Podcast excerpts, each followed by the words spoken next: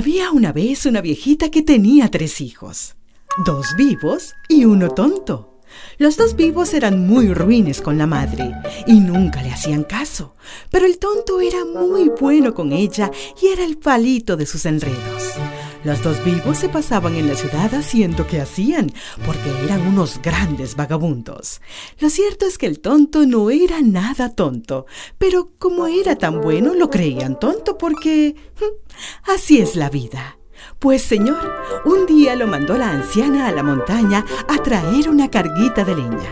Él fue e hizo una buena carga, y cuando estaba recontando las burusquitas para que su madre no le costara encender el fuego por la mañana, se le apareció una viejita que traía una varillita en la mano. Ella le dijo, Mira, Juan, aquí te traigo esta varillita de regalo. Es como un premio por lo sumiso que sos con tu mamá. Juan preguntó. ¿Y para qué me sirve? Para todo lo que se te antoje. ¿Qué querés, plata? Pues a pedírsela a la varillita. Y si no, mira, cuando estés muy cansado, vas a tocar con ella la carga de leña y al mismo tiempo le decís, varillita, varillita, por la virtud que Dios te dio, que mi carguita de leña me sirva de coche y me lleve a casa. Así lo hizo Juan. Se sentó en la carga de leña y en un abrir y cerrar de ojos estuvo en su casa. Juan no dijo a nadie una palabra de lo que le pasara, pero desde ese día no volvió a caminar por sus propios pies, sino que andaba para arriba y para abajo encajado en la carga de leña. Y cuando su madre o sus hermanos le preguntaban, se hacía el sordo. Sucedió que las hijas del rey venían de cuando en cuando a bañarse en una poza que había cerca de la casa de ellos. Un día de tantos salió la menor en un vivo llanto del baño porque se le había caído en el agua su sortija. A cada una de las niñas le había regalado el rey un anillo nunca visto y que se encomendara a Dios la que lo perdiera. A la noche llegaron los dos vivos con el cuento de que el rey estaba que se lo llevaba a la trampa, porque la menor de las princesas había perdido su sortija en la poza y que su majestad había ofrecido que aquel que la encontrara sería el marido de su hija. Apenas amaneció, corrieron los dos vivos a buscar en la poza, pero nada. Así que se fueron ellos, llegó el tonto con su varillita, tocó el agua y dijo, Varillita, varillita, por la virtud que Dios te dio, repárame la sortija. Y de veras, la sortija salió y se ensartó en la varillita. La guardó, tocó con su varillita la carga de leña y pidió que ésta lo llevara al palacio del rey. Cuando estuvo ante la puerta, los soldados que estaban de centinelas lo cogieron de mingo y, por supuesto, no querían dejarlo entrar. Pero el tonto armó un alboroto el rey oyó y mandó a ver qué era aquella zamotana y al saberlo ordenó que lo dejaran pasar.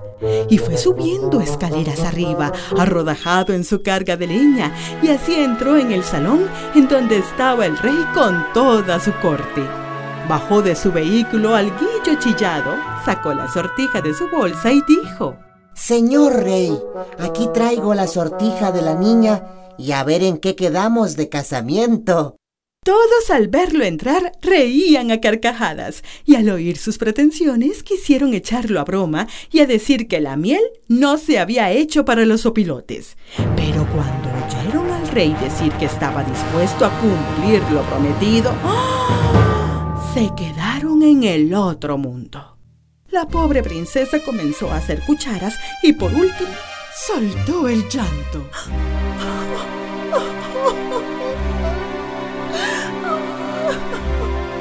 Las tres niñas se tiraron de rodillas ante su padre y se pusieron a rogarle, pero él les dijo, yo di mi palabra de rey y tengo que cumplirla. Luego cogió a su hija menor por su cuenta y se puso a aconsejarla con muy buenas razones, porque este rey no era nada engreído. Vea, mijita, a nadie hay que hacer leche en esta vida. No hay que dejarse ir de bruces por las apariencias. ¿Quién quita que le salga un marido nonis? Y en esta vida uno se hace ilusiones de que porque a veces se sienta en un trono es más que los que se sientan en un banco. Pues nada de eso, criatura, que solo Cristo es español y Mariquita señora. Y por ese camino siguió calmando a su hija.